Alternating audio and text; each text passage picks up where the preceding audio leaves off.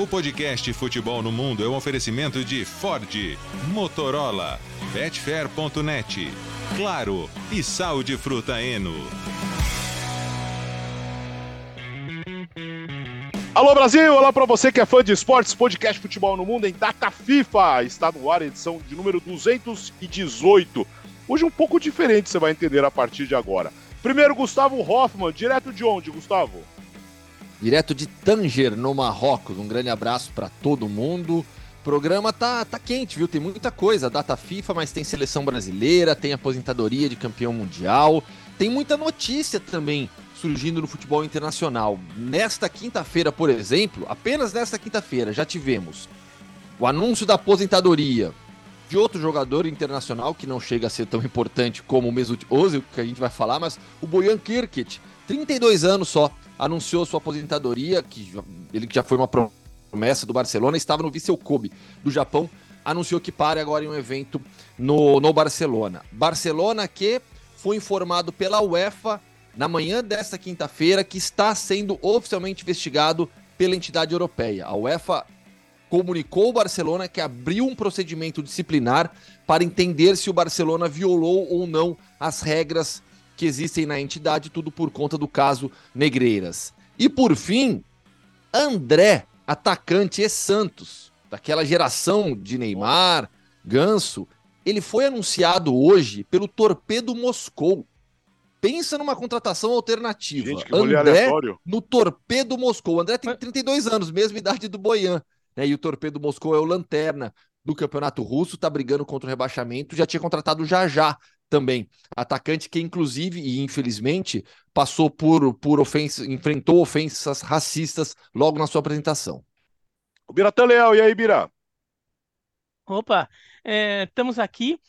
A semana de seleções começou boa, no beisebol pelo menos, né? O Japão foi campeão do mundo de beisebol, então eu tô aqui vez. com a camisa da seleção de futebol do Japão, porque afinal aqui é o futebol no mundo, mas a semana de seleções começou boa aqui para mim já, com o Japão copando em cima dos Estados Unidos e ganhando o Mundial de Beisebol. Mas é que a gente vem falar de futebol mesmo, não, não se preocupa não.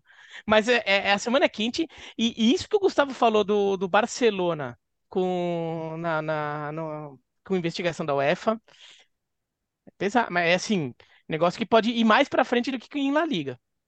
Uh, hoje pedimos emprestado para o Rolou Melão, que está no ar mais um episódio. Gustavo Zupac mais uma vez com a gente. Zupa. Zupa. Alex, Um abraço, abraço Hoffman, Bira, fã de esportes. Eu estou aqui trajado, para quem está com imagem, com a camisa do Red Bull Bragantino. E alguém pode falar, poxa, mas você está totalmente fora do, da pauta, né? Não, segunda-feira tem o um sorteio da Libertadores e da Sul-Americana, e o Bragantino, que jogou a última Libertadores, jogará a próxima Sul-Americana com a cobertura completíssima das duas competições, inclusive com live no dia do sorteio da Sul-Americana e também da Libertadores. Então, essa é a minha homenagem. E quero dizer que hoje é quinta-feira, né? Hoje é dia 23 de março, o dia da gravação deste programa, e eu vou comentar hoje, pela eliminatórias da, da Euro, Dinamarca e Finlândia. E é o jogo mais feliz do mundo, porque essa semana a ONU divulgou o ranking dos países onde as pessoas são mais felizes. E a Finlândia é o, é o país onde as pessoas são mais felizes, e a Dinamarca é o segundo lugar, o Brasil é o 49. Então, hoje, coincidentemente, tem Dinamarca e Finlândia, o duelo mais feliz do mundo. O, o derby da felicidade. Da Euro. É o derby da felicidade. Não, e lembrando que assim, é, é, acho que é o reencontro depois do. do Isso. E o Eriksen tá fora, né? Porque ele tá machucado é. no tornozelo, ele tá fora. Como é, como, é, como é possível ser feliz passando frio é, 350 pra você ver, E você reclamando. Não, pra, pra não mim, é olha, isso, olha não. que pra mim a, a, a, tem uma chance, hein? É, não é tudo isso, não. não. mas, mas é difícil, né? Mas é difícil. Uh, aliás, o Zupac já falou da, do sorteio das eliminatórias, ah, desculpa, da, da, da Libertadores e da Sul-Americana. Segunda-feira, live uh, nos canais ESPN, no, no, no, no, digital da ESPN, sorteio na ESPN 4 e depois estaremos na live de novo pós-sorteio. Uh, e os jogos das eliminatórias da Euro, análise completa na edição desta segunda-feira. Gustavo Hoffman, uh, você está aí uh, cobrindo a seleção brasileira numa nova fase, uma fase de transição até a chegada de um novo técnico. Como está o clima por aí?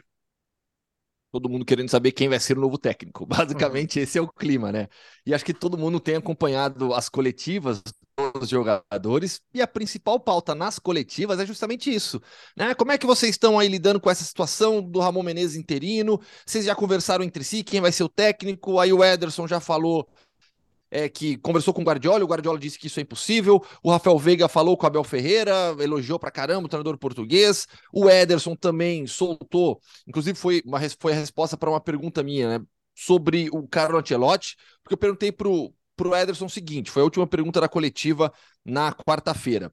É, na terça-feira, melhor dizendo, ou foi quarta? Não, terça, terça-feira, terça-feira, porque quarta foi o Rony, eu, Rafael Veiga, terça foi o Ederson, não, o Ederson com o Rafael tá Veiga tá tudo e bem aí, né? tudo. Terça foi o Ederson e o Rafael Veiga, quarta foi o Rony e o Alex Telles. Pronto, tá aí, beleza. Aí, na última pergunta para o Ederson, eu falei com ele, falei, Ederson, você já conversou com os seus companheiros de Real Madrid na seleção brasileira sobre o Carlo Ancelotti e se ele tinha já percebido que o caminho do City pode ser determinante na vinda do Carlo Ancelotti para a seleção brasileira. Por quê? Se o Real Madrid passar pelo Chelsea e o Manchester City passar pelo Bayern, teremos o confronto na semifinal entre os dois. E o que se fala em Madrid, o que sabemos em Madrid é: caso o Real Madrid não vença a Champions League, é provável que Carlo Ancelotti não cumpra o seu último ano de contrato. Não cumprindo o último ano de contrato, estaria livre no mercado e muito provavelmente seria o novo treinador da seleção brasileira mas se ganha a Champions League, é bem provável que ele cumpra esse último ano de contrato e aí já até iniciando, fortalecendo esse período de transição que existe no Real Madrid também, com, com a saída de alguns veteranos, com a chegada de mais jovens. O Real Madrid passa por um momento de transição, o próprio Ancelotti falou sobre isso há algumas semanas. Então, aqui na seleção brasileira, toda a expectativa gira em torno de quem será o novo técnico do Brasil. Nas conversas dos jogadores, nas coletivas de imprensa, e é um momento muito estranho, né? Porque é, o Brasil ter técnico interino não é novidade. Tô puxando de cabeça, mas acho que o último foi o Candinho. E mas você fica nesse assim, o que o que, a gente está vivendo aqui? É um, é um início de um novo ciclo? Não é, porque vai ser novo ciclo quando chegar um novo técnico. Ah, mas e se o Real Madrid ganhar a Champions League, é, o Carlo Ancelotti não vier, o Ramon Menezes fizer um bom trabalho agora nesse jogo, que vai ser um baita adversário forte, Marrocos. Será que não tem possibilidade? Então, assim, é, é um período para mim de total incerteza em relação à sequência da seleção brasileira. É, é, muito esquisito, né? A, a, seleção brasileira ter esse clima. Não é uma coisa muito usual. Você já acompanhou a seleção em vários momentos também, né, Zupac? Sim, é, é, é curioso, é, é, diferente, é inusitado, e até pela figura, né? Eu acho que assim, é, mesmo que a gente pensasse uma seleção brasileira em algum momento com técnico interino, esse técnico não seria o Ramon, né? Acho que o próprio Ramon, a hora que ele se troca em Tanger, onde está onde tá o Hoffman, e se olha no espelho do hotel e se vê com a roupa da seleção principal, né? Embora ele seja técnico da seleção de base, ele deve pensar, falar: Meu Deus, olha só, eu tô aqui. E eu, eu me lembro que quando o jogador o Ramon, que não foi um jogador de seleção brasileira, foi um grande jogador, mas não era um jogador de seleção, em uma época onde o Brasil tinha muita gente também boa jogando, mas ele fez parte de uma seleção alternativa, naquela Copa das Confederações em que o Leão foi demitido na volta, jogadores que atuavam aqui, tinha o Magno Alves, tinha o Washington, Coração Valente, é, o Carlos Miguel, né, do Grêmio, do São Paulo, e o Leomar. Ramon... Leomar, que era o volante Nossa. do Leão, lá do esporte. O, o Carlos, o, o, Ramon fez gol pela seleção na Copa das Confederações, gol de falta, acho que contra a França, se eu não me engano. Então, assim, é, é, estar na seleção em momentos inusitados não é algo novo para o Ramon, mas não sei se ele esperava é, nesse momento. E acho que justamente por essa, por essa por esse fator inusitado da seleção brasileira, e é um amistoso perdido, acho que não tem muito o que se aproveitar para o novo ciclo, que se justificam as convocações aleatórias que tivemos, né, as, as oportunidades, não é uma convocação para ter os 23 melhores jogadores do país. Então, isso comporta os meninos do Sub-20, porque terão o Mundial Sub-20 pela frente, isso comporta o próprio Yuri Alberto, né, dentro da lesão do Richarlison, que é um atleta com passagem por seleção de base, com idade olímpica e com muito potencial, em uma função onde a seleção não se encontra algumas temporadas, os próprios jogadores aqui do Brasil, o Veiga uh, e, e, o Rony, diferentemente dos jogadores aqui do Brasil, os do Flamengo, que já tiveram oportunidades, como Gabriel, Everton Ribeiro e Pedro. Então, acho que vai, vai ser interessante esse amistoso por esse senso de, de laboratório, de observação. Vitor Roque como titular, mas acho que de aproveitamento para o futuro, eu acho que tem muito pouco. É, eu acho que o Vitor Roque pode ser bem observado é, por todo mundo, pelo mundo que olha o Vitor Roque e pela seleção brasileira, mas no mais é um, é um grande laboratório.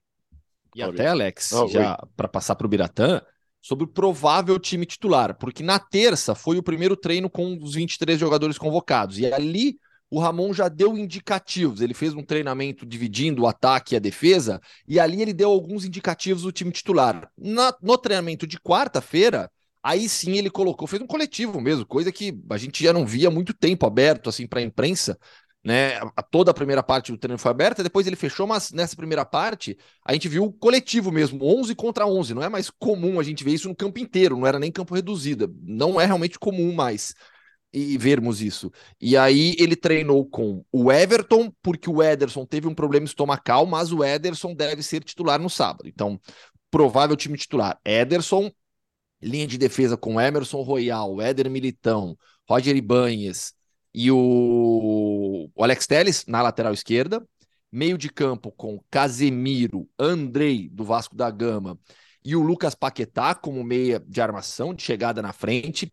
E aí o ataque, no treino dessa quarta, ele começou com Rodrigo na direita, Vitor Roque como atacante centralizado e o Vinícius à esquerda, e depois ele trocou, tirou o Vitor Roque do time, colocou o Anthony na direita e centralizou o Rodrigo no ataque. Fala, Bira. Não, é. É, tô muito com o Zupac, que claramente é um time que não tem um compromisso muito claro com algum projeto. Então você aproveita o momento para chamar alguns jogadores que, que para ele, Ramon, podem ser úteis lá na frente com, com um, técnico que tra tem trabalhado é, no sub-20 da seleção brasileira. É, não precisa, é, é, um amistoso solto, não é nem aqui no Brasil também, então também não tem aquela coisa da torcida tá querendo mais isso ou mais aquilo, necessariamente. Né? Você faz um amistoso aqui no Brasil, de repente você pode querer agradar a torcida da cidade de onde vai ser o jogo, ou você pode querer simplesmente trazer muita estrela para, pô, trazer os caras para jogarem aqui em território brasileiro. Não é nem isso, né? Então, é, eu até entendo. Algumas escolhas eu não faria, então eu até faria diferente, mas é, você fica também com aquela tentação de querer fazer uma análise muito profunda, muito séria sobre uma coisa que talvez não mereça, não, não seja para tratar assim, né? Então. Acho que, é, acho que é um jogo para a gente levar com um pouquinho mais de leveza. Porque, de fato, eu não consigo ver, mesmo que o Real Madrid ganhe a Champions League, o Ancelotti fique no Real Madrid, eu ainda não consigo ver que o Ramon ficaria na seleção brasileira. Entendeu? É, talvez exista um vá ficando. É o, é o nosso Scaloni, assim, Bira. É, o nosso isso, Scaloni. é isso, mas, é, é isso. Então, mas, é, é, bem diferente, é bem diferente não, não. Então, né, do Scaloni, mas, mas, tendo o exemplo do Scaloni, eu então, não duvido de nada no futebol brasileiro. então, mas é isso que eu tô falando. Mas é uma diferença entre o ele fica ou ele vai ficando. Entendeu? O ele fica, fala só, você sabe uma coisa? É ele.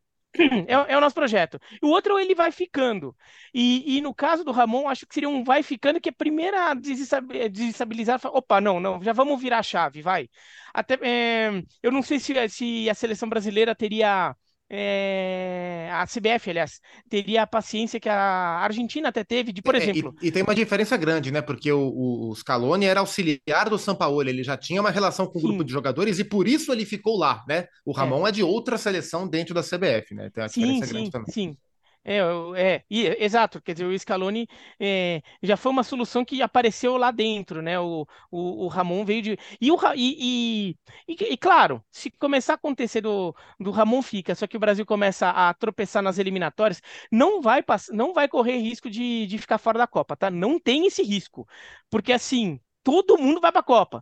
Mas se começar a ter tropeço que incomode, vamos falar que ah, porque no Vasco não fez isso, no CRB não fez isso, quer dizer, não tem, né? Ele não tem um currículo de, às vezes seria melhor ser um currículo zerado do que já ter um pequeno currículo, porque esse pequeno currículo vai ser cobrado. Né? Se ele, o, o Scaloni, ele tinha um trabalho na base, mas de, de resto ele era um cara meio, no, meio novo assim que, pô, tá, tá surgindo. É, mas eu acho que o fato das eliminatórias serem desse jeito, que, que todo mundo vai classificar também, é, deveria ou poderia dar à CBF até um pouquinho mais de leveza para o caso de não dar certo com o Ancelotti, que para mim tudo indica que é a, que é a bola da vez. Né? Porque se não precisa ter essa, ter essa, essa pressa toda em alguns casos, se for para esperar o nome certo. Agora, a seleção brasileira não, não vai ficar se dando ao luxo de ficar um ano, um ano e meio sem meio que saber para onde ir, né? Por mais que, que possa querer usar um discurso mais racional, não, não, não vai dar para aceitar. É, Brasil, tanto tempo sem um treinador, claro, eu só me lembro depois da Copa de 2002, que o Filipão disse que não vai ficar. Então, até pega de surpresa, a CBF achava que o Filipão ia ficar, e o Brasil fica meio ano sem treinador, né? Só vai fechar com um treinador em dezembro. E o Filipão aceita fazer como um, freelancer, né? Ele faz aquele Brasil e Paraguai, Paraguai em é. Fortaleza. É.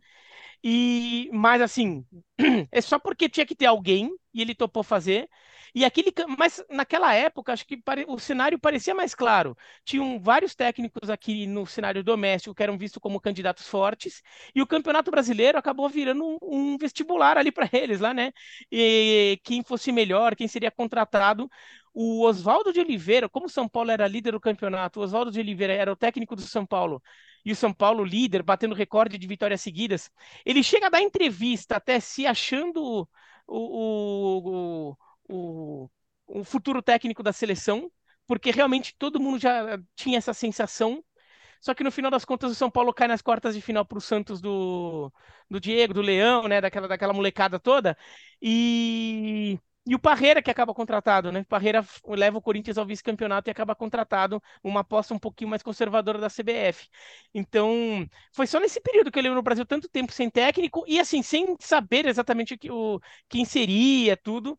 Mas ali a gente via que eh, tinha alguns treinadores que, eh, como candidatos e um deles acabaria sendo escolhido. Agora, é, tem um antilote, mas fora isso, você não sabe. E lembrando muito. que a gente teve durante seis meses, entre 98, o fim de meio de 98 e o fim de 98, uma seleção brasileira dividida entre, o, entre clube, né? O Vanderlei Luxemburgo era técnico do Brasil e do Corinthians simultaneamente, algo que se acontecesse hoje, com essa onda de clubismo, bairrismo. Nossa, nem, nossa, ia qualquer movimento que o cara fizesse, ele ia ser condenado para sempre, porque ele estaria ajudando ou prejudicando o clube e tal. E, mas, e Alex, assim, diga, vai lá. Mas são momentos diferentes administrativos, inclusive. Eu acho que essa administração precisa exatamente mostrar a cara e ditar, mostrar de como, como que vai ser a partir de agora, senão não tem sentido e também. o Edinaldo Rodrigues, presidente da CBF, ele personalizou a decisão. É ele. Ele vai decidir quem será o novo técnico. É algo que está realmente nas mãos dele. O Edinaldo está aqui em Tanger e daqui de Tanger vai para a Europa. Pertinho, dá para ir nadando, viu? São 15 quilômetros só de Tanger pro, pro território espanhol, cidade de Tarifa, que fica bem aqui do lado, e tem Gibraltar também, aqui pertinho. Então é só escolher, mas é pertinho. Então o Edinaldo Rodrigues daqui vai para a Europa, para reuniões, para tentar buscar esse nome, conversar com os nomes que, com os quais ele, ele, ele deseja para assumir a seleção brasileira. E sobre o jogo deste sábado, assim, a, a gente. Tô até me colocando, a gente tá falando tanto, né, de quem vai ser o novo técnico, não sei o quê. Olha, vai ser difícil esse jogo. Opa! vai ser esse jogo, o Brasil, do jeito que está, e aí, com todo respeito a todos que estão aqui, mas do jeito que o Brasil está, o Brasil hoje não tem um time. Tem um técnico interino, uma seleção que teve uma convocação mais alternativa, com jogadores que já estavam, outros 10 dos 23 nunca jogaram pela seleção. Então, assim, é um, uma, uma seleção brasileira bem diferente daquela que nos acostumamos a ver nos últimos 23, nos últimos sete anos, né? Sete anos de todo o período, seis anos, né? De todo o período da era Tite. Marrocos é foi semifinalista da última Copa, teve um dos melhores técnicos da competição, Walid Regragui. Tem um time de um nível alto, alto, Hakimi, Ziyech, é, o Amrabat, Enesiri, tá todo mundo aqui. Vai todo mundo jogar. O, o estádio, sim, e o estádio, o Ibn Batuta, 65 mil marroquinos estarão nas arquibancadas. Todos os ingressos foram vendidos, os 65 mil, em 10 horas. Então, assim, e além de tudo isso, tá? Hoje, quinta-feira, se iniciou o Ramadã, é, um dos cinco pilares do Islã, um dos períodos mais importantes para todo muçulmano. Então, já é uma semana muito especial para o muçulmano. Para Marrocos, esse jogo contra, contra o Brasil é um jogo de festa, é um jogo de celebração para o torcedor marroquino a campanha da Copa, para o torcedor marroquino celebrar essa campanha histórica da Copa do Mundo. Primeira seleção africana a chegar numa semifinal, primeira nação árabe a alcançar uma semifinal de Copa do Mundo. Então, o jogo tem ingredientes muito a favor de Marrocos, muito a favor. A seleção brasileira vai ter bastante trabalho, é, viu? É engraçado como a Copa do Mundo, desculpa, Alex, só para fechar, como a Copa do Mundo deu uma virada de chave tão grande no olhar do planeta futebol para o Marrocos, né? Porque depois da Copa, Marrocos virou a primeira adversária do Brasil em amistoso. Marrocos levou o Mundial de Clubes por causa da comoção também, porque a FIFA não sabia o que fazer com o Mundial de Clubes, levou para o Marrocos e entrou na candidatura de Espanha e Portugal no lugar da, da Ucrânia para a Copa do Mundo. Imagino eu que se não tivesse acontecido a Copa do Mundo que aconteceu para Marrocos, talvez os olhares não fossem esses. Talvez Marrocos nem entraria na candidatura da, da, da, da, da COSED da Copa do Mundo de 30. É, o poder da Copa do Mundo é incrível. O Marrocos ganhou um outro olhar e vai ser o adversário do Brasil nesse primeiro amistoso. Mas acho que Marrocos, diga, Marrocos ensaiava entrar como uma candidatura própria, porque Marrocos candidata quase toda a Copa, né? Tem o episódio, Marrocos... do, o episódio do Coronel Nunes. Opa. É. O Coronel é, voltou no Marrocos e arrebentou, implodiu. Nossa, já nem o acordo. É, lá, Implodiu o acordo. É, é verdade. Pouca gente lembra isso. É Marrocos ganhou do Brasil na, na votação para a sede da Copa de, 2000, de 94 o Brasil foi candidato, né? O Brasil é o Estado, com os Estados Unidos, com o Marrocos, Estados Unidos ganhou, ganharam. E Marrocos, quando o Brasil é uma candidatura bem mal feita naquela época. É, então, Marrocos sempre se candidata, mas acho que a força que Marrocos ganhou é, faz, isso faz diferença, e eu dei concordando com o Zupac, que toda, não só a comoção que Marrocos criou, mas até é, em relação ao, ao, futebol em campo, mas até como o, o, povo marroquino se mostrou um povo absolutamente apaixonado por futebol. Que sim, quem acompanha mais já sabia, mas quem não, não acompanha tão de perto não sabe tanto. Um povo absolutamente apaixonado e que seria capaz de fazer festas muito bonitas e que valorizariam um evento. E a ponto de talvez Marrocos tenha ter conseguido, vai, pegar uma boquinha nessa candidatura ibérica.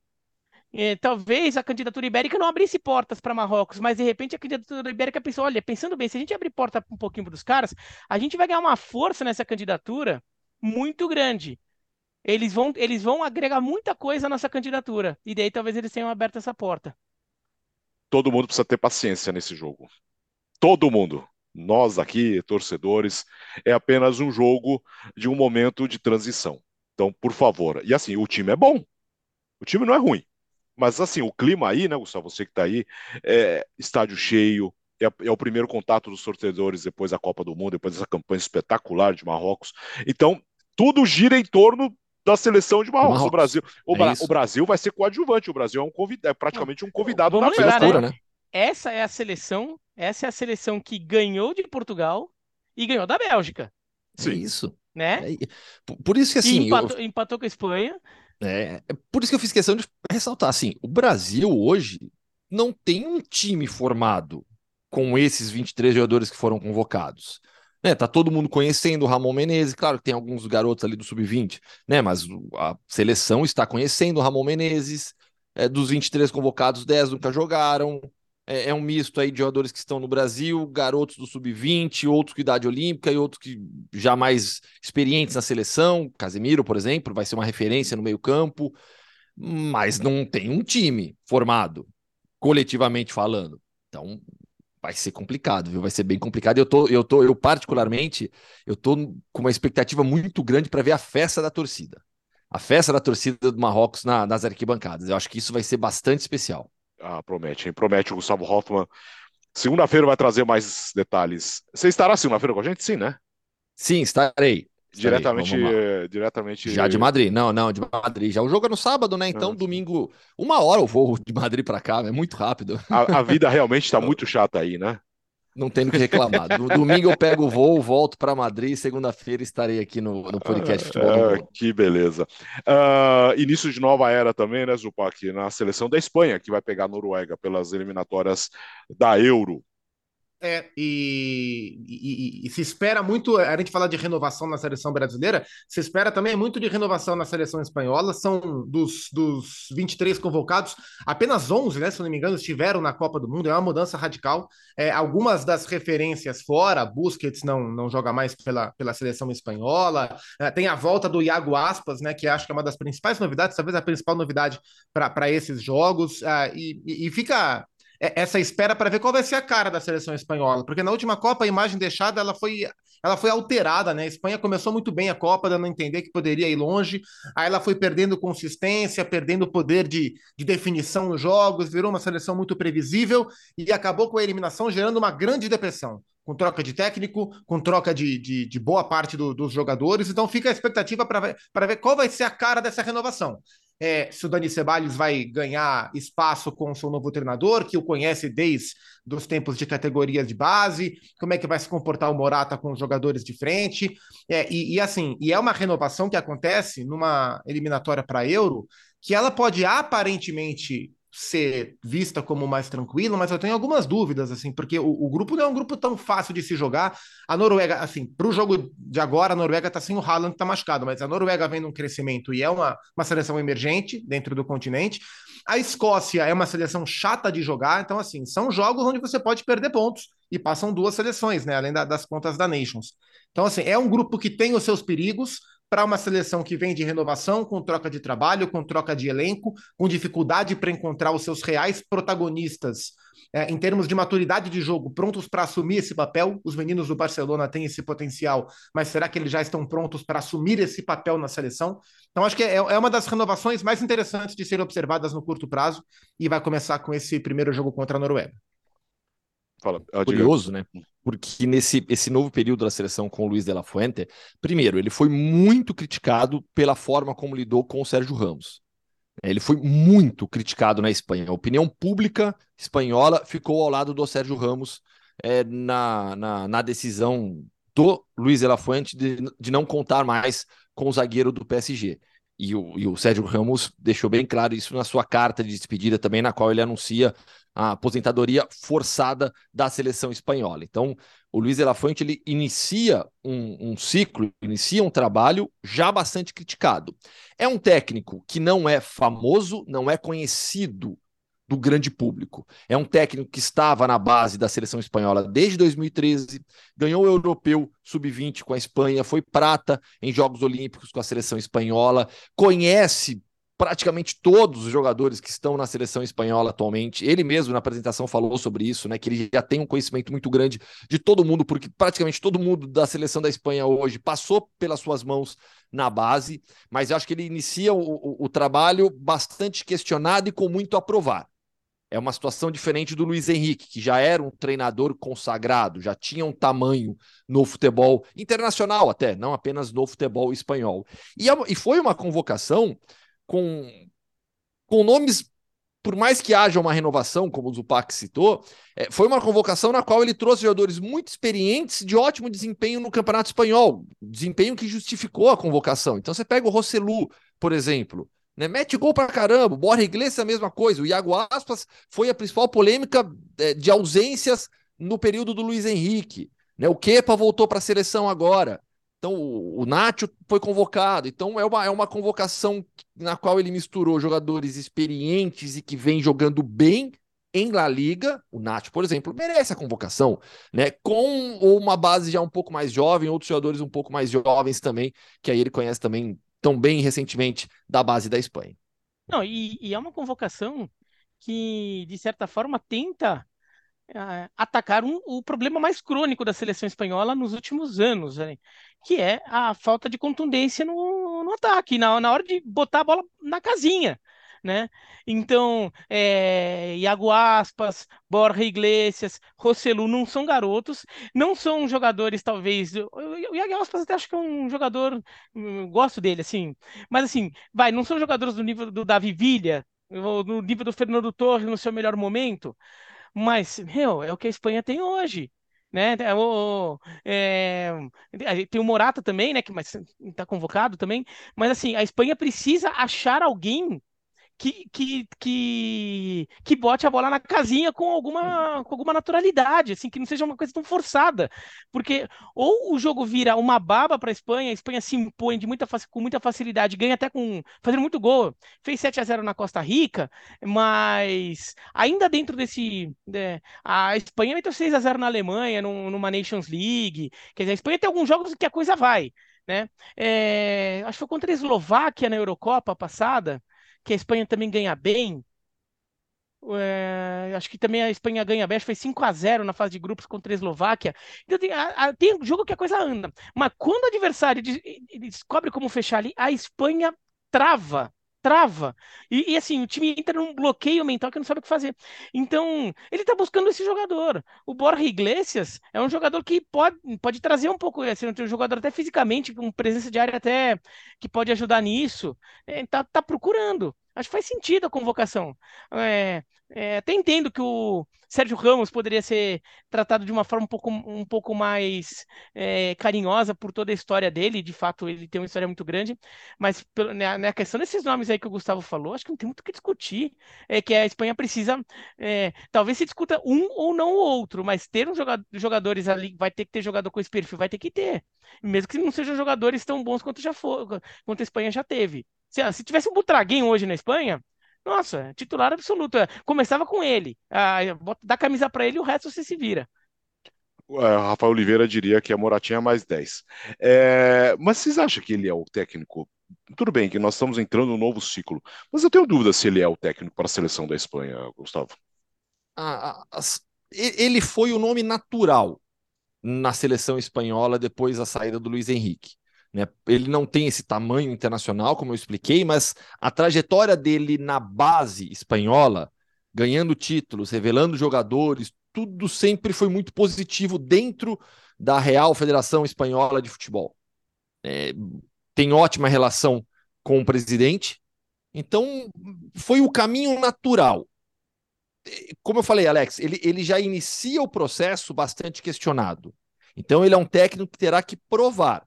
A cada jogo ele vai provar. Se o Luiz Henrique tinha tamanho desde o início e batia de frente com, com imprensa, tomava as decisões dele polêmicas e tinha, tinha estofo para isso, o Luiz de la Fuente é uma situação bastante diferente. Uh, agora nós vamos para a Alemanha com a aposentadoria de um grande jogador em campo, em Bira. De novo. Oxe, o Gustavo tá comigo nessa. Ontem no ESPN FC, é, a gente resolveu discutir a aposentadoria do, do Ozil. Daí o Luciano Amaral falou: Ei, Biratã, é, ah, aposentadoria do Ozil, tudo Biratã. Eu falei, eu não sei se eu sou a melhor pessoa para começar esse assunto. Porque o. É... E o Ozil é um jogador que teve um. um Vamos acertar um... a pronúncia dele primeiro? Gustavo Hoffman, por gentileza. Ah, não, nem vem com isso. Sabe turco? não, não, mas eu na, na Copa de 14, né? Eu, na cobertura da Alemanha, eu peguei algumas pronúncias na marra ali, né? Eu, eu lembro de um episódio, por exemplo, vou contar rapidinho, né? Era, tava, fiz uma pergunta pro Hansi Flick, né? Que era assistente técnico na época, e, e ele não entendia de que eu tava falando, né? eu falava do. Era o Benedict, o, o Rovedes, né? Que a gente chamava hum. de Rovedes, que era o zagueiro improvisado na lateral esquerda. Né? Ele, eles ficavam, que? Que? Aí de repente ele, Hubbard! Eu falei, é, é, ele mesmo, é ele mesmo, Hubbard, né? Aí o, o, o, o Ozil, o Ozil, como a gente fala, né? É o mesmo Ozil, Ozil. Né? É mais ou menos isso. Então, mas o Ozil, é, eu não sou talvez o maior fã do Ozil, entendeu? Então, é, e eu acho justo que, já que ele está aposentando, você queira até fazer uma, um, uma coisa um pouco mais, mais positiva ali. É, eu acho que é um jogador que no seu auge é, foi, foi um grande jogador foi um grande jogador no seu auge, no, no, seu melhor momento. E é um jogador que tinha hum, lampejos, assim, momentos de jogadas assim de extremo talento, de extremo brilho, assim, é... tanto é que se você pegar um clipe dos melhores lances do Ozil, é um negócio impressionante o que ele jogava. Mas ao mesmo tempo ele era um jogador que desligava muito. Muitas vezes ele desligava do jogo, ou muita, é, muita, muita é, em, em, vários momentos da carreira, ele não tinha, às vezes é, não era no meio do jogo, às vezes ele tinha um jogo muito bom, mas ele não tinha consistência ao longo de vários jogos. Então, tanto é que é um jogador que teve uma oportunidade no Real Madrid, né, como uma grande promessa, vindo do Werder Bremen, falou, opa, né? E, acabou não conseguindo é, se fixar no Real Madrid, mesmo tendo alguns bons momentos lá, né? é, acabou indo para o Arsenal. No Arsenal ele vai muito bem, mas acho que foi um jogador que, no final das contas, considerando que ele tem 34, né, tá se aposentando com 34, mas a sensação que a gente tem era até que ele tinha mais idade já, porque ele parecia estar numa trajetória descendente já há um bom tempo, e parece, pô, ele já tá bem veteranão, e na verdade não tá, ele poderia estar, tá, com, com essa idade que ele tem, tá jogando muito, muito bem ainda por equipes importantes do futebol europeu, então, uh, desculpa, Tudo bem, toma mas eu acho que, é, tô com água aqui, ó, tô com água aqui, ó. Canequinha do Trivela. É igual eu, ó, pra quem tá com imagem, ó, Cobertura, é. eu compro o garrafão aqui ah, para deixar no quarto. O que tá escrito aí nesse rótulo aí? É, água. Ah, água. É, eu tenho, água, eu tenho água do outro mineral. lado. Eu tenho é. do outro lado escrito. Ah. Eu, podia, eu, podia, enganar e falar, né? Mas não, ó, serei correto. Ó. O, o Bira falou da trajetória do Ozil pelo Real Madrid, assim, ainda que não tenha sido exatamente o que se espera, mas você bate o olho rapidamente nos números e eles impressionam, porque assim, é, foram três temporadas inteiras no Real Madrid. A primeira com 19 assistências, a segunda e a terceira com 24 assistências em cada. Foi o ápice dele, assim, só no, no, no Werder Bremen, na temporada 9 e 10, que ele bateu 28 assistências. Mas acho que essa passagem pelo Real Madrid, embora não tenha sido do tamanho que a gente imaginava que seria quando ele surgiu, mas ele conseguiu potencializar o que ele tinha de melhor, que era essa qualidade de passe é um jogador com qualidade muito refinada, jogador de três Copas do Mundo. Acho que da geração da, da, da, Alemanha campeã, talvez ele seja o mais habilidoso, né, o jogador mais refinado tecnicamente dessa geração. Né? O Thomas Miller é um craque, mas não é um jogador refinado. Né? Você não vai ver o Thomas Miller driblar ou achar o passe mais genial. Assim, o Ozil é esse cara mas o que ficou faltando foi essa regularidade mesmo, né? Um jogador que podia, se ele aliasse a qualidade técnica dele a um, a um volume de participação, uma intensidade de jogo um pouco mais presente, ele teria sido alçado. Hoje a gente estaria falando de um jogador que encerrou a carreira ainda muito maior do que era. Então, um grande talento, um grande pensador do jogo, um jogador muito interessante, mas que talvez tenha batido 70%, 75% do potencial que ele tinha para desenvolver em todos os clubes que passou. Algo que me chama muito é, a atenção em relação ao time campeão do mundo de 2014 Vários jogadores parando cedo. Chule parou cedo. É, Kedira parou super cedo. Todos, antes, todos aí. Uh, uh, o Schweinsteiger parou cedo. O Schweinsteiger parou com 35, é o mais velho dessa turma ia ter parado. O, o, o Ozil agora com 30, 34, todo mundo abaixo ali do Schweinsteiger. Né? Então, vários campeões mundiais de 2014 parando cedo. Né? O Ozil. O Ozil ele foi um dos protagonistas naquela Copa do Mundo de 2014. Ele é, ele foi uma peça fundamental no esquema do Joachim Löw, na armação do jogo, na forma de pensar a, a, fase ofensiva da equipe. O jogo da Alemanha passava muito, muito, muito pelos pés do Ozil. Ele não foi o melhor jogador do time. Para mim isso coube ao Schweinsteiger, é, o Felipe Lam logo na sequência, pela importância de função, de liderança que ele teve naquela equipe, a, a participação do Neuer em alguns jogos, mas a gente coloca o Ozil como um dos jogadores mais importantes da seleção alemã campeã do mundo de 2014, o que não é pouco, é, é, é muito. É você ser tão importante em uma seleção campeã mundial. São poucas seleções campeãs mundiais na história. E se você foi um desses protagonistas, você tem um lugar reservado ali para você na história do seu país também. Falei ontem no ESPN FC também. O Ozil foi um dos jogadores que mais me impressionaram vendo em loco. Eu tive a oportunidade de trabalhar no campo, no gramado, é, na cobertura de Alemanha 1 Chile 0 amistoso disputado em Stuttgart antes da Copa de 14.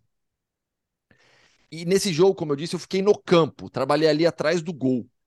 E o Ozil, eu sempre tive a impressão de que o Ozil era aquele jogador lento, que não acelerava o jogo.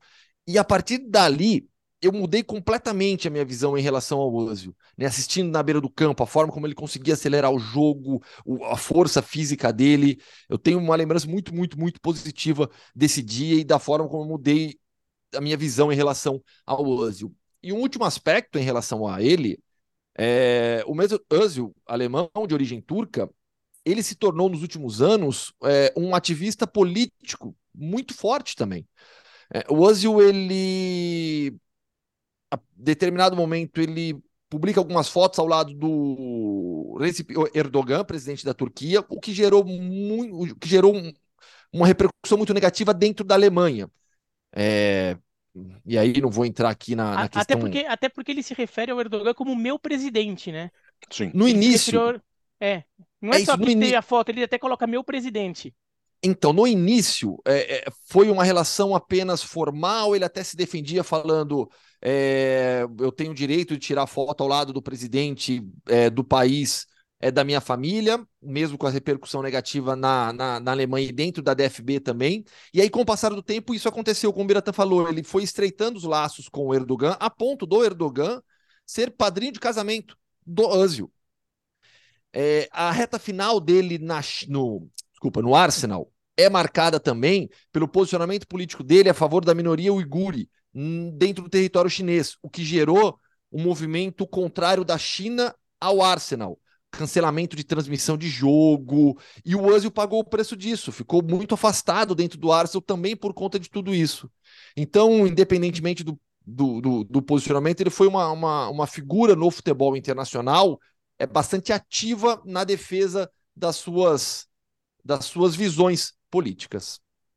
Uh, voltando para a Espanha agora, nós falamos no episódio passado, na segunda-feira, e aconteceu: o São Paulo não é mais técnico do Sevilha e ele entrega o time a dois pontos da zona de rebaixamento, mas classificado para as quartas de final da Liga Europa, Zupac. É, e é curioso como a segunda passagem do São Paulo pelo Sevilha acabou de maneira muito diferente da primeira, né? Porque na primeira ele é convencido pela seleção argentina. Ele larga, ele paga a multa rescisória e vai embora para comandar a Argentina na, no, na reta final do ciclo para a Copa do Mundo da Rússia. E agora não, né? Ele não consegue executar o trabalho. É raro ver o São Paulo não, assim, é, pelo menos tem. Vou mudar a forma. É, tem sido raro na comparação com o que a gente viu no futebol brasileiro, o Sampaoli não conseguir executar os trabalhos, né? Na seleção não foi bem, no Sevilha na segunda passagem não foi bem, aqui no Brasil ele trabalhou bem, porque eu acho ele um grande treinador, mas o trabalho não aconteceu e agora ele foi, foi dispensado, foi demitido, é, e, e, teve um pouco de tudo o que a gente está acostumado a ver no combo Sampaoli, né? Então ele chega, ele pede reforços como um, um condicionante para esse trabalho acontecer, é, ele tem relação complicada e desgastante com o grupo de jogadores, é, os resultados, quando não vem isso, transforma o ambiente num caldeirão, a diretoria não segura e acaba mandando ele embora definitivamente. Se, se o Sampaoli não é um cara fácil de você administrar o pacote, quando o time joga bem, como foi, e a gente viu aqui no Santos, no Atlético Mineiro, etc e tal, você imagina em um ambiente onde as coisas não acontecem, né? Então ficou de fato insustentável. Eu fiquei muito frustrado. Eu gosto muito do, do tipo de jogo que ele propõe. Ele entende muito de futebol. Ele é um cara que tem os seus métodos de treinamento muito elogiado. E eu imaginava que no Sevilha, que é um time com uma boa qualidade para. Não é, não é o Sevilha de outros momentos, mas não é um time para estar tá onde está em termos de material humano. Não conseguiu fazer render. É, e, e, acho que deixa. Ele, quando foi contratado, falou, né, que ele não ele teve que ser convencido a vir para o Sevilha porque ele não gosta de voltar aonde ele foi feliz. Ele voltou aonde foi feliz, teve um mau trabalho, um trabalho ruim, e agora acho que ele fechou as portas definitivas, pelo menos nesse clube, né? E aí chega o Mendelibar, que é um técnico que gosta que os seus times joguem um bom futebol. Pelo menos nisso, é, o Monte e o Sevilha, eles não podem ser criticados, porque Lopetegui, Sampaoli e o Mendilibar são técnicos diferentes, mas todos eles buscando um jogo bastante agressivo, um jogo de controle, um jogo de, de dominância.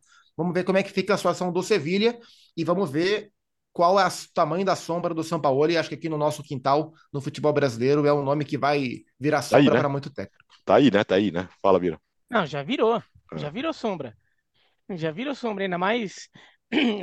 É um técnico que já é, esteve no, na lista de desejos do Flamengo, por exemplo. O Flamengo não tem uma posição de técnico tão segura assim, acaba é, sendo notícia também. Mas falando do Sevilha, já que a gente é futebol no mundo, é, a tendência é que com uma troca, se der uma limpada um pouquinho no ambiente, a coisa começa a clarear um pouco. Esse time, pelo menos para campeonato espanhol, ele, ele arranque o suficiente para ter um final de temporada mais tranquilo, porque o time é, é, tá muito longe de ser um time para estar tá onde está. Ele é um time que deveria estar tá brigando por vaga em Champions League e em Liga Europa. Né? Então, é um elenco bom, é um elenco que tem por onde subir. Acho que acaba, vai acabar naturalmente se ajustando a isso. Não estava acontecendo. Agora, só acho difícil manter a, a mística da Liga Europa enfrentando o Manchester United. E aí já acho que vai ser pesado demais para esse Sevilha. Fala, Gustavo. Sevilha é a grande decepção de La Liga. Ponto. O Sevilha é um time que na temporada passada ameaçou entrar numa briga por título, não conseguiu, mas é, estava lá em cima, brigando de, de, de, de igual para igual com as maiores forças do futebol espanhol. Nessa temporada é a grande decepção pelo péssimo desempenho péssimo desempenho. O São Paulo realmente não conseguiu mudar a equipe. A primeira passagem dele tinha sido boa pelo Sevilha. Eu tinha uma expectativa bastante positiva para, para esse retorno dele, mas as coisas não funcionaram, não deram certo. É um time que sofreu muito também nas últimas semanas com lesões, jogadores machucados. O Alex Telles chegou a jogar como zagueiro numa linha de três, por exemplo, por conta de problemas de desfalques. Então, é realmente uma temporada muito ruim do Sevilha. Olhar para a equipe que tem hoje o Sevilha e a posição na tabela é algo inacreditável se a gente falasse isso no início da temporada. Uh, Gustavo, você, é, da Espanha para Marrocos, Marrocos para onde agora? Portugal. Ficamos Portugal. na toda, toda a candidatura da, da, da Península Ibérica e do norte da África aqui para a Copa do Mundo. Tá tudo perto, tá tudo pertinho aqui. É, são, são, uh, são passeios bons, né? Vamos conversar com quem? Sem dúvida alguma. Com o Clóvis, atacante brasileiro do Acadêmico, da Acadêmico de Viseu. É, é o artilheiro da segunda divisão portuguesa. A equipe tá brigando, Viseu tá brigando para subir. Papo bem legal, um cara bem simples, muito muito bacana conhecê-lo. Rofa, uma entrevista desta quinta-feira, vamos lá. Fã de esporte, seguimos aqui no Marrocos, mas agora com um entrevistado diretamente de Portugal. Nem é tão longe daqui, é bem pertinho daqui. Clóvis, atacante do Acadêmica Viseu, é, artilheiro da segunda divisão portuguesa, um dos grandes destaques do futebol português essa temporada. Clóvis, um grande abraço para você, prazer falar contigo. Oh, grande abraço, é prazer é meu. Satisfação falar com vocês, hein? Clóvis, é uma temporada especial para você, tantos gols e na briga pelo acesso. Estamos na data FIFA, então a gente pode passar a tabela do Campeonato Português da segunda divisão agora tranquilo, que não vai, não vai ter jogo no final de semana. O Moreirense lidera com 59 pontos depois de 25 jogos, vai subir, né? Tá bem distante dos outros. Mas depois a gente tem a Estrela Amadora com 46, Estrela Amadora do Bruno Brígido, parceiro, goleiro, já, já passou por aqui também. Farense vem na sequência com 45 e vocês, Acadêmico Viseu, 42 pontos, depois Vila Franquense 38. Tem uma briga boa aí entre Estrela Amadora, Farense e o Acadêmico Viseu. É, tá emocionante essa temporada na segunda divisão, né? É, exatamente, né? Como eu falei com, com meus companheiros, ainda mais eu estou vivendo esse momento maravilhoso. Estou aqui já vai fazer cinco anos e em torno de cinco anos é um momento que, que eu estou vivendo na minha carreira. É, agradeço meus companheiros porque se não fossem meus companheiros também não, não estaria aqui nesse momento, né? E como eu falei, é, é um campeonato muito competitivo, né? E falta nove jogos, não, não está nada perdido, mas estamos focados, vamos trabalhar cada vez mais manter a nossa humildade também e, se Deus quiser, vamos brigar por esse acesso aí, que é mais importante. No final, na virada de ano agora, né? Os técnicos da segunda divisão, os 18 técnicos da segunda divisão, é, houve uma votação do, do, do jornal O Jogo e você foi eleito melhor é, é, jogador da competição até então. É, artilheiro, Fala um pouquinho sobre esse seu momento também, né? Claro que você já ressaltou, né? O coletivo, toda a ajuda dos seus companheiros, mas a bola tá batendo em você e entrando no gol. É, não, é muito trabalho, né? Trabalho todos os dias. É, deixo aqui o, uma mensagem para todo mundo que estão assistindo. Acho que não, deixe, não deixar de desistir. Acho que temos que trabalhar, é, mesmo que você pense que ninguém está vendo, mas sempre vai ter uma pessoa vendo. Então, isso daí é, me incentiva cada vez mais é continuar trabalhando, porque uma hora vai aparecer. E graças a Deus estou tendo essa sequência boa. Espero continuar progredindo cada vez mais. E está tão bem que o, que o acadêmico de Viseu já, já até anunciou que vai efetivar a cláusula de compra do seu contrato, né? Porque você está emprestado pelo Estoril e aí a tendência é essa mesma, né? Continuar no clube na próxima temporada. Não, eu, eu que não falei para eles, né? Eu deixo para é, o meu empresário o clube que trata, eu só quero jogar bola e fazer o meu objetivo, né? Quer fazer meus gols e ajudar o meu time. É o mais importante. E a sua trajetória em Portugal, né? Você é paulistano, começou profissionalmente no Guaratinguetá e já está em Portugal há cinco anos, né? Tá agora no acadêmico, antes teve essa passagem pelo Estoril, Leixões, Portimonense. Fala um pouquinho sobre essa trajetória, principalmente ali no início, né? Eu tenho certeza que o início, a sua chegada é sempre muito complicada. Então, é, como ninguém me conhece ainda, é, eu tenho um irmão gêmeos. Nós começamos uma oportunidade que é no Guaratinguetá. Jogamos é, o Brasileirão, é, terceira divisão, né?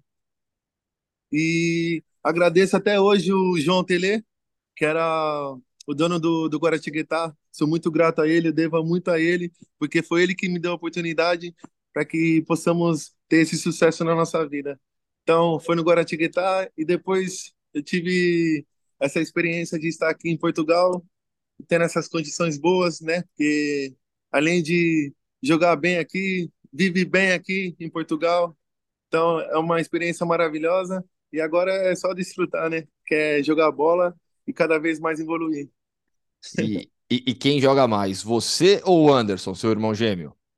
Eu falei, sou eu, né? Os dois, né? Ele é, ele é perna esquerda, eu sou perna direita. É, falei para ele, mas ele tá na frente porque quando nós enfrentamos um contra o outro, ele ganhou. Agora eu quero jogar junto com ele, né? Mas no mesmo time, como nós jogamos no Guaratinguetá. Mas eu falei para ele, sou eu que sou. e ele tá no Vitória de Guimarães, né? Isso, e Vitória Guimarães. Top. Você falou um pouquinho já, né? Abordou bem rapidamente essa questão de viver bem em Portugal. Né? O que, que é o viver bem em Portugal para você? É a questão da segurança? É o salário em dia? Tranquilidade financeira? O que, que é esse viver bem em Portugal para você? Então, é questão de, como você falou, é segurança, né, meu? É, não, não estou falando que, que o Brasil não é segurança, entendeu? Todos nós, é, um dia, futuramente, eu quero jogar assim no Brasil, né? Mas aqui em Portugal também é, você tem uma segurança a mais, né? é, é, por esse cuidado. Então, o país está de parabéns, né? Pelo tem pessoas que tratam muito bem. Isso é muito importante. Ainda mais você está vindo do outro país, então é muito é, como vou explicar? É, é, outra coisa, é outra forma. É, é uma coisa assim que não sabe, tipo, não tem como explicar. É uma coisa que é segurança bem, sabe? Você... Família em primeiro lugar, bem estruturado. Claro. A questão da língua, naturalmente, é um fator que ajuda bastante né, nessa chegada ao futebol europeu. Chegar num país onde você já fala a língua, tudo isso ajuda. Mas eu imagino também que a quantidade de brasileiros jogando bola aí, você deve ter chegado e falou: bom, estou em Portugal, mas metade do time é brasileiro, né? Passou por essa situação já em algum time? Sim, exatamente. No Portimonense também há muitos brasileiros, é, aqui, aqui, igual você falou, aqui tem muitos brasileiros. É, muita gente jogou no time grande aí do Brasil e hoje eu estou jogando contra, para você ver, para você ter uma noção. Então, que, que nem eu falei, é, é um país que, que fala a mesma língua, que você consegue entender, dá para expressar melhor e dá para manter a sua vida top também. E essa reta final de temporada da segunda divisão? Fala um pouquinho. Vamos lá, passar de novo a classificação para o fã de esportes. Moreirense vai subir, tá de acordo comigo? 59 pontos já era, né? Vamos já ser foi. É, já foi. São os dois, os dois primeiros que sobem, né? E aí a Estrela Amadora tá com 46, Farense 45 e vocês estão com 42 pontos. É, nove jogos que faltam. Quais que vão ser os jogos mais importantes? Fala um pouquinho sobre essa reta final agora do Campeonato Português na segunda divisão. Então, são nove jogos e vai ser esses nove jogos vai ser importante para nós, né? Porque como nós estamos em quarto e temos que olhar para cima. É humildade, como eu falei, é humildade, pezinho no chão, tranquilo, trabalhando e cada vitória vai ser a nossa final. Todos os jogos vai ser a nossa final. Então, é só vitória que, que nos interessa. 20 gols marcados, a gente já falou agora há pouco, artilheiro da segunda divisão, elogiado pelos técnicos, tem muito clube de olho em você. Tudo bem, você já falou que é, é toda essa parte de negociação, contrato, se vai ou não seguir no Viseu, você deixa com seu empresário. Mas seu empresário passou ali para você já, olha, tem, tem clube grande, tem gente, gente grande de olho em você aqui, hein? É, eu, eu que falei para ele não falar, né? Porque só para não deixar ansioso essas coisas. Eu gosto de, de fazer e depois deixar nas mãos de Deus, porque ele que decide também, tranquilo. Então, eu estou focado, é, tenho 20 gols, pretendo fazer mais cada vez, né? É, trabalhar cada vez mais e quem sabe aí futuramente, né? E quem é a sua inspiração no futebol? Minha inspiração é o Ronaldo Fenômeno. Presidente do Valladolid, né? Tá aqui, tá pertinho aí daí também, né? Quem sabe? É, exatamente. E vem cá, Clóvis, sobre o seu início, né? Aí tô falando da base, antes do Guaratinguetá ainda, paulistano. Como é que foi a sua base? Onde que você passou a base? Eu nunca, nunca tive base. É, nós sempre jogamos futsal, eu e meu irmão, né? Nós sempre jogamos no Elite, o Elite Taquerense. Não sei se vocês conhecem, que disputa o estadual. É, foi dali, do futsal, pro, pro Guaratinguetá. Foi direto, você foi direto, foi puxado direto do futsal pro time de cima do, do Guaratinguetá? Sim, sim. Foi que não eu falei, eu jogava futsal e apareceu uma oportunidade. O João Tele nos deu a oportunidade, abraçamos a oportunidade e pronto. E, tá e, e, essa transição foi, foi difícil para você ou foi tranquila do futsal pro, pro, pro futebol de campo? Ah, eu, eu vou ser bem sincero, foi, foi, foi difícil, né? Porque no, não é assim tão fácil é, chegar, conhecer uma pessoa, né? E vai vai para um time de tipo de qualquer jeito. Quem é para você ver, é, o futebol é tão engraçado porque a gente joga com as pessoas e tem pessoas que querem nos ajudar. Foi o o Cezinha, o Cezinha tá agora eu não sei qual time que ele está, eu não me lembro. Ele estava na Lusa, né? O Cezinha, o atacante, ele que falou com, com o empresário dele para poder falar de mim e do meu irmão. E, e, ligou pro, pro João e falou assim: Olha, tem dois meninos aqui que, que quer jogar. Pronto, deu oportunidade, abraçamos. Graças a Deus está aí ó, o resultado. Deu tudo certo, deu tudo muito deu... certo. Pô, Clóvis, legal demais te conhecer, bater esse papo. Te desejo toda a sorte aí, que marque muitos mais gols, bem mais gols agora nessa reta final, nesses últimos nove jogos eu vou ficar numa situação complicada, porque o Bruno Brígido é meu parceiro também. Né? Então, assim, toda a sorte para você, para o Bruno, nessa disputa pela última vaga na primeira divisão de Portugal, já que o Moreirense subiu. Que vocês tenham toda a sorte do mundo nessa reta final. Obrigado, prazer é meu. É, dar continuidade. Agora, a primeira vez que eu estou dando uma entrevista assim para o canal do Brasil. Então, estou muito feliz, sou grato. Que Deus abençoe o trabalho de vocês aí. Uma honra, então, para o futebol no mundo ter você aqui, Clóvis. Grande abraço, até a próxima. Obrigado. Até a próxima. Obrigado, prazer é meu. Um abraço. É isso, terminou o podcast Futebol no Mundo desta quinta-feira, podcast Futebol no Mundo 218. Semana que vem nós voltamos para falar de tudo que aconteceu no final de semana uh, nas eliminatórias da Euro. Gustavo Hoffman, bom, bom passeio aí, tá? Valeu, um grande abraço. Aceitamos presentes, tá? Mas é. Pode deixar. É, só que aí tem que esperar eu ir buscar, né? Na Espanha. É, né? vai ter que ir senão lá. vai ficar muito caro, na... senão vai ficar mais Amanhã, caro, mais caro é... o envio do que o presente, né? Vai. Eu vou, eu vou tentar.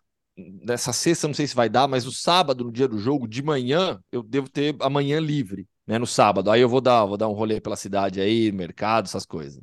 Boa, boa. Tchau, até segunda, então, hein? Valeu. Tchau, Birá. Tchau, tchau. É, hoje estou em Portugal e Liechtenstein. É, estreia do Roberto Martinez como técnico de Portugal. Mas, ao contrário, a gente até falou do, do caso da Espanha, esse ele não tem tanta novidade. A, a convocação até, é, muita da base ainda da Copa do Mundo, acho que ele vai querer fazer uma transição um pouco mais suave, sem tantos, é, sem tanta é, choque vai em relação ao trabalho que vinha sendo feito. É, segunda-feira que vem a gente analisa esse jogo, estamos gravando antes da partida. Sim. Zupac, valeu, obrigado, volte sempre e Rolou Melão, vocês também está no ar, né? Toda semana, quarta ou quinta-feira, com uma entrevista, com um bate-papo, eu, Mário Marra e Eugênio Leal. Só para fechar, né? O Gustavo Hoffman é um cara do interior de São Paulo, se acostumou a viajar pelo interior. Ele já foi muito, por exemplo, a Araraquara, que é a terra da laranja. Agora ele está em Tanger, que é a terra da tangerina, que deve ter uma fruta bem saborosa também, né? Que maravilhoso isso. É, boa. Joguei muito lá em Araraquara, basquete, Aí, tá Federação Paulista. Joguei muito lá no, no 22 de agosto. Joguei contra o Nezinho. Que virou jogador, pô, uma lenda do NBB, Caraca. foi até homenageado agora no Jogo das Estrelas, né? Eu sou de, dessa geração, 81. Joguei toda a base contra o Nezinho. O Nezinho começou lá no 22 de agosto, depois ele foi pro nosso clube de Limeira jogar com o Fulvio, né? Que também é no, também armador é, também. É, eu, eu que sou contemporâneo dos dois, né, pô? Porque os dois que viraram jogador. Só lembrando que Tangerina é um nome alternativo, porque o real nome é Mexerica.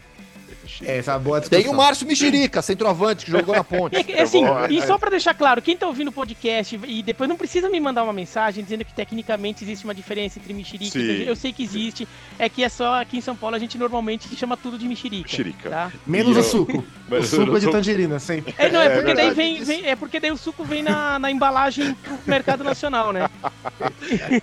eu ainda prefiro mexerica, tá bom? Assim, é, pode me criticar.